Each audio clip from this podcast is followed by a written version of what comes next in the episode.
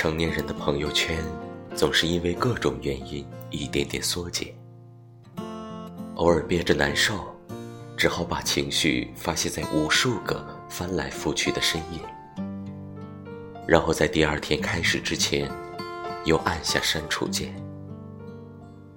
可能是怕别人误解，怕家人担心，也可能只是太在意别人的眼光，于是选择什么都不说。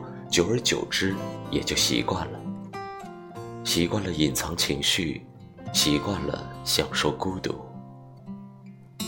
工作了之后，周末也只想自己待着，谁都不想见，什么都不想听。小的时候只知道用孤独造句，长大了之后，却只会用造句隐藏孤独。但我想说，当孤独隐藏在了身后。也别忘记热爱生活。更重要的是，不管什么时候，都要记得做你自己。